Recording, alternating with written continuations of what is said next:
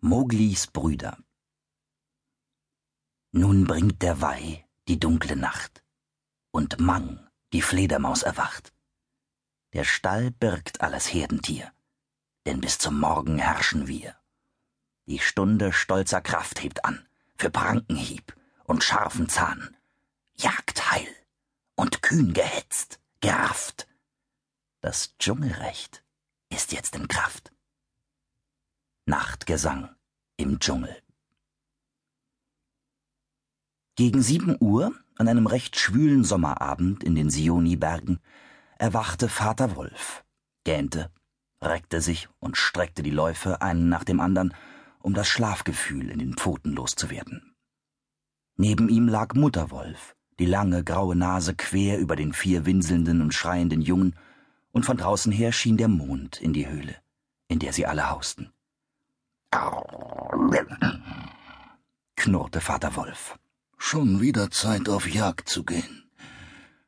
Gerade wollte er den Hang hinabsetzen, als am Eingang der Höhle ein kleiner Schatten mit buschiger Rute erschien und winselte.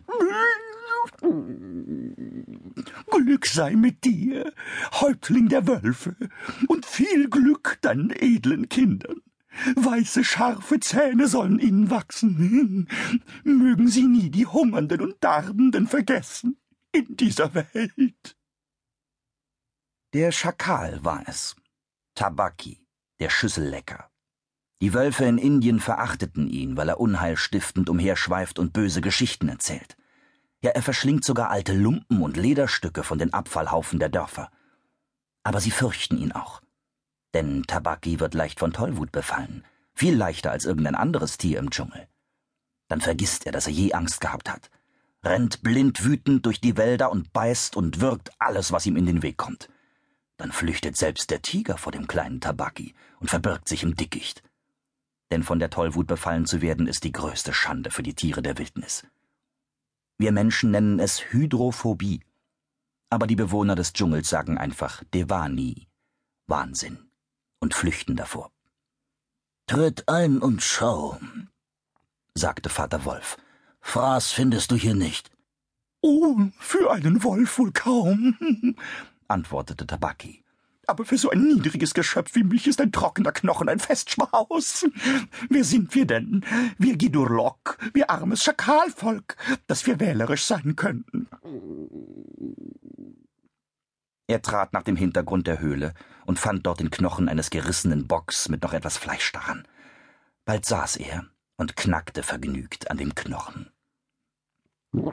Tiefen Dank für das prächtige Mahl, sagte er, sich die Lippen leckend. Ach, wie schön, wie schön sind die edlen Kinder, wie groß und klar sind ihre Augen, und so jung sind sie noch, die lieben Kleinen.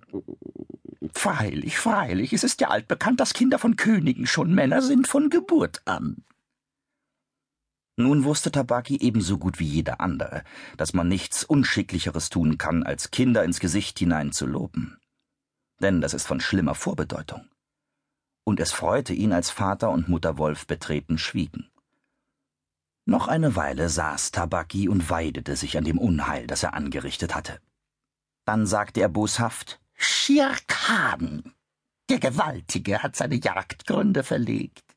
Hier in diesen Hügeln wird er jagen im nächsten Mond, so sagte er mir selbst.